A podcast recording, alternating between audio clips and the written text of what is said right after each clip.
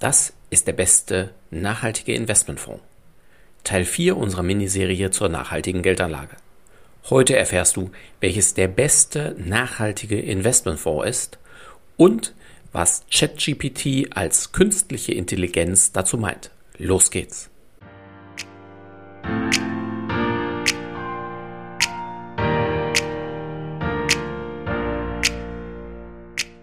Herzlich willkommen zum Podcast deines Geldkümmerers. Werde finanzschlau und erfahre, wie du dein Geld clever und entspannt Arbeit schicken kannst, direkt in deine Ohren von und mit Christian Schneider, deinem Finanzschneider und Geldkümmerer.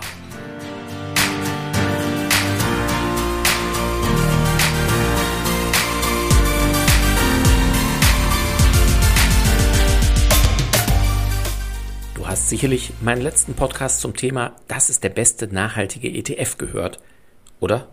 Wenn nicht, hole dieses gern noch nach, denn heute baue ich hierauf auf. Denn auch heute gilt es zu unterscheiden zwischen Artikel 6, 8 und 9 Fonds sowie den Klimazielen der EU, der Taxonomieverordnung und den vielen Fachbegriffen, die langweilig und bürokratisch klingen und dennoch für uns so wichtig sein werden. Höre somit dort rein, um dir gegebenenfalls die Grundlagen für heute anzuhören. Noch einmal in aller Deutlichkeit, die Einstufung beispielsweise in einen Artikel 8 oder 9 Fonds ist kein Gütesiegel. Es signalisiert, welche Auswahlkriterien in Bezug auf die Nachhaltigkeit mindestens erfüllt sind. Ein schlechter Fondsmanager ist im Zweifel auch ein schlechter grüner Fondsmanager dem man weder grün noch grau sein Geld anvertrauen sollte. Das gilt es insbesondere bei aktiv gemanagten Fonds zu beachten, um die es sich heute im Kern drehen wird. Dabei werden wir auch insbesondere einen kritischen Blick auf die Kosten werfen, denn ETFs sind in der Regel günstiger. Aber immer nur auf die Kosten zu achten, kann ich gerade bei der Geldanlage in die falsche Richtung führen, denn günstig ist da schon mal schnell billig. Und dennoch gibt es sie. Die Fonds, die aktiven Fonds, die ihr Geld wirklich wert sind. Denn natürlich hilft es dir auch nicht, nur weil sie teuer sind und einfach selber viel Geld verdienen, dass du darunter äh, entsprechend leiten musst. Also gilt es, die Fonds zu finden, die ihr Geld wirklich wert sind. Und heute insbesondere müssen sie dazu auch noch grün, am besten dunkelgrün sein.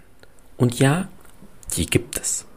Ich rufe auch nochmal in Erinnerung, dass du dir im Vorfeld Gedanken machen solltest, wenn dir Nachhaltigkeit wichtig ist, beziehungsweise was genau dir da besonders wichtig ist. Also das Thema Treibhausgasemissionen, Reduzierung des Wasserverbrauchs, Biodiversität erhalten, Abfälle vermeiden, Soziales und Arbeitnehmerbelange.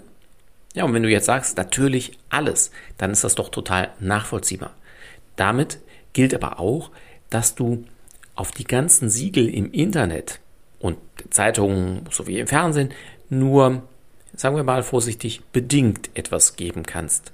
Denn diese legen meist nur auf bestimmte einzelne Punkte Wert. Einige sollen sogar gekauft sein. Ja? Und es geht doch um dich und deine Ziele. Wenn deine Ziele identisch mit denen jetzt der Tester sind, dann kann das durchaus weiterhelfen. Aber meist wird heute gern das empfohlen, wo man am Ende doch mitverdient. Also gerade im Internet werden dann oft äh, sogenannte Affiliate-Links platziert, wo dann gesagt wird, ha, guck mal hier, das ist ein besonders toller Fonds. Wenn du da draufklickst und weitergeleitet wirst, bekommt der, der das auf seiner Homepage eingebaut hat, im Zweifel Geld dafür. Ist das gut? Naja, das kommt wieder darauf an. Meist ist es eher so, dass es die Unabhängigkeit zerstören kann oder zumindest beeinflussen kann. Und das genau hilft dir dann möglicherweise bei der Erreichung deiner Ziele eben nicht weiter. Ach ja, und bitte sortiere die Fonds nie, also ich meine nie, in Worten nie, nach der vergangenen Rendite oder Wertentwicklung, zumindest nicht ausschließlich. Gern erläutere ich dir in einem persönlichen Gespräch oder vielleicht gerne auch mal in einer extra Podcast-Folge, wenn äh, dich das interessiert, warum ich da so klar bin. Denn wenn ich das als Fondsmanager weiß, kann ich auch wenn ich völlig wissensbefreit wäre, genau das erreichen, dass ich ganz oben in deiner Liste stehe. Krasser Scheiß, sage ich dir, aber nicht im Sinne von dir als Anleger. Um es vielleicht bildlich zu sagen, du blickst damit nur in den Rückspiegel. Ja, und ja, sinnbildlich gesprochen, fährst du aber gleichzeitig nach vorn. Im Straßenverkehr geht das meist nicht lange gut, wenn ich nach vorne fahre und gleichzeitig ausschließlich in den Rückspiegel gucke. Und beim Anlegen ist das ebenso gefährlich. Warum sage ich das? Weil in vielen Zeitschriften und auch im Internet ständig nur nach der Rendite, beispielsweise der letzten zwölf Monate oder der letzten drei Jahre oder ähnlichem, sortiert wird. Vergiss das bitte. Lauf schreiend davon, wenn dir das auch ein Berater erzählen sollte. Doch zurück dazu, wie du es besser machen kannst. Wenn dir Nachhaltigkeit besonders wichtig bei der Geldanlage ist, wirst du aktuell ungefähr zehnmal so viele aktive Artikel 9 Investmentfonds finden gegenüber entsprechenden ETFs, die wir in der letzten Podcast-Folge besprochen haben. Somit ist die Auswahl größer und die im letzten Podcast angesprochenen Klumpenrisiken, also die Konzentration nur auf einzelne Regionen oder Branchen, deutlich geringer. Zumindest wenn du die richtigen aus, aus dieser Vielzahl dann auswählst. Somit solltest du in jedem Fall darauf achten, dass es sich um breit streuende Fonds handelt, zumindest bei deinen Basisinvestitionen, die also bestenfalls weltweit in unterschiedlichen Branchen investieren. Auch solltest du darauf achten, dass die Fonds idealerweise mindestens schon drei Jahre existieren. Wieso? weil die bisherigen Beurteilungen in der Praxis sonst noch gar nicht ernsthaft nachgewiesen werden konnten.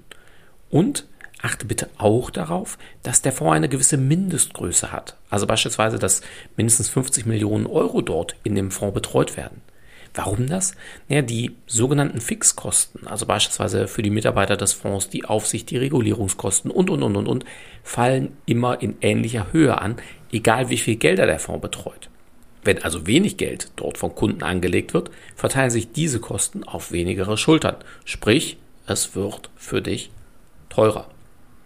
Und dann achte natürlich auch auf die Kosten. Es gibt dort durchaus Fonds, äh, die schnell mal 2, 3, 4 Prozent pro Jahr an Kosten haben. Da spreche ich noch nicht über die Einstiegskosten, sondern tatsächlich über die jährlichen Kosten. Achte auch da darauf ob der Fonds tatsächlich sein Geld wert ist. Das heißt, auch da empfehlen wir unseren Kunden noch verstärkter regelmäßig darauf zu achten, ob das Fondsmanagement wirklich einen guten Job macht, wenn wir sie schon dafür bezahlen. Wenn du nach diesen recht einfachen Kriterien gefiltert hast, bleiben schon gar nicht mehr so viele übrig. Ob diese nun auch für dich und deine Ziele geeignet sind, ist eine weitere wirklich gute Frage. Diese kann dir in der Regel nur ein erfahrener und guter Anlageberater, idealerweise natürlich ein unabhängiger so wie dein Geldkümmerer, beantworten. Denn der Aufwand des Aussuchens, des Aktualisierens und Überprüfens, gerade bei nachhaltigen Investmentfonds, ist enorm, weil sich da auch viel tut. Möchtest du das ständig selber machen? Wenn ja, dann mach das gerne. Viele Informationen wirst du dazu finden. Und wenn du sagst, nee, das will ich nun wirklich nicht, dann musst du das auch nicht. Denn dafür gibt es ja beispielsweise deinen Geldkümmerer. Er dient dir als Diskussionspartner, als Lotse, um die passenden ETFs und aktiven Fonds zu finden und auch fortlaufend immer ein kritisches Auge auf deine Anlagen zu halten. Du kannst dich jederzeit mit Fragen an ihn wenden oder er informiert dich, wenn es entsprechenden Bedarf gibt. Somit kannst du mit gutem Gewissen und zugleich entspannt investieren und wenn du es willst, natürlich auch bis in alle Details mit ihm diskutieren. Aber eben nicht, weil du es musst, sondern nur, weil du es willst. Somit liegt es an dir, wie entspannt und gleichzeitig nachhaltig deine Geldanlage wird. Und jetzt, wie eingangs versprochen, noch ein kurzer Exkurs zu ChatGPT, also der künstlichen Intelligenz, die auf Sprache bzw. Text ausgerichtet ist. Ich habe die KI gebeten, mir zu erklären, was der beste nachhaltige Investmentfonds ist. Also genau das Thema unseres heutigen Podcasts. Die Antwort ist durchaus gut formuliert, aus meiner Erfahrung aber genau das, was viele da draußen tun und was du eben nicht tun solltest. So schlägt ChatGPT vor, Sie können auch nach Fonds suchen, die in Unternehmen investieren, die soziale und ethische Standards einhalten, wie zum Beispiel Menschenrechte, Arbeitsbedingungen und Korruptionsbekämpfung. Es gibt verschiedene Nachhaltigkeit-Rating, die Fonds nach diesen Kriterien bewerten und vergleichen. Ein weiterer wichtiger Faktor ist die Performance des Fonds. Sie sollten prüfen, wie der Fonds in der Vergangenheit abgeschnitten hat und wie er sich im Vergleich zu anderen Fonds in derselben Kategorie entwickelt hat. Ja, also so viel zu der Antwort der künstlichen Intelligenz. Ja, natürlich, ein Vergleich ist immer gut. Aber du weißt es mittlerweile schon besser. Du erinnerst dich, Thema Rückspiegel und so. Also, noch kann uns die künstliche Intelligenz die Arbeit nicht abnehmen. Und vor allem nicht die, welcher der Fonds bzw. welche Kombination der an Fonds nun wirklich zu mir persönlich und meinen Zielen passt. Aber das ist ja nicht schlimm. Insbesondere, weil sie mir meinen Arbeitsplatz sichern und mir viele zufriedene Kunden auch weiterhin bescheren würden. Fassen wir für heute zusammen. Also, fangen wir mit dem letzten an, besonders positiv, vor allem für mich, der Geldkümmerer ist durch künstliche Intelligenz zumindest noch nicht zu ersetzen. Nachhaltige Geldanlage ist aber nach wie vor nicht nachhaltige Geldanlage. Die ESG-Kriterien, die wir insbesondere auch beim letzten Mal besprochen haben, sind ein erster Versuch, dass man ja grüne Anlagen von den anderen unterscheiden kann. In ähnliche Richtung geht die EU-Taxonomie, die eben dabei versucht zu unterstützen und unter anderem dann auch festlegt mit dem Thema Artikel 8 und Artikel 9 Fonds. Nicht alles, was aber grün aussieht oder wo grün draufsteht, ist auch wirklich grün. Und, das solltest du auch heute wieder mitgenommen haben, deine Ziele sind entscheidender als die Frage, ob du den allerbesten Fonds findest. Denn der Erfahrung nach gibt es nicht den einen Fonds, der immer der beste ist bzw. in Zukunft sein wird. Deshalb unsere Empfehlung, lass dich von einem Experten beraten, um gemeinsam herauszufinden, was dir bei deiner Geldanlage besonders wichtig ist und wie du die dazu passende Geldanlage finden kannst. Und wenn du dich nicht selbst kümmern willst, suche dir einen professionellen Geldkümmerer und lass dich von ihm gut betreuen. Freue dich auch schon auf unsere nächsten Podcast, in denen wir unter anderem folgende Fragen beantworten werden. Als Kleinanleger in Wind- und Solarparks investieren? Geht das? Ist das sinnvoll? Und wenn ja, wie mache ich denn das? Eine weitere Folge wird zum Thema Impact-Fonds. Was sind denn Impact-Fonds und hilft mir das? Darüber hinaus, nachhaltig zu investieren kostet Rendite oder nicht? Auch dazu widmen wir uns einem eigenen Podcast und du hast es wahrscheinlich von meinen letzten Podcasts in dieser Miniserie noch im Ohr. Ich freue mich besonders auf zwei Interviews in zwei verschiedenen Podcasts. Einmal mit einem Versicherungskollegen und einmal mit einem grünen Robo-Advisor bzw. dem dahinterstehenden Vermögensverwalter.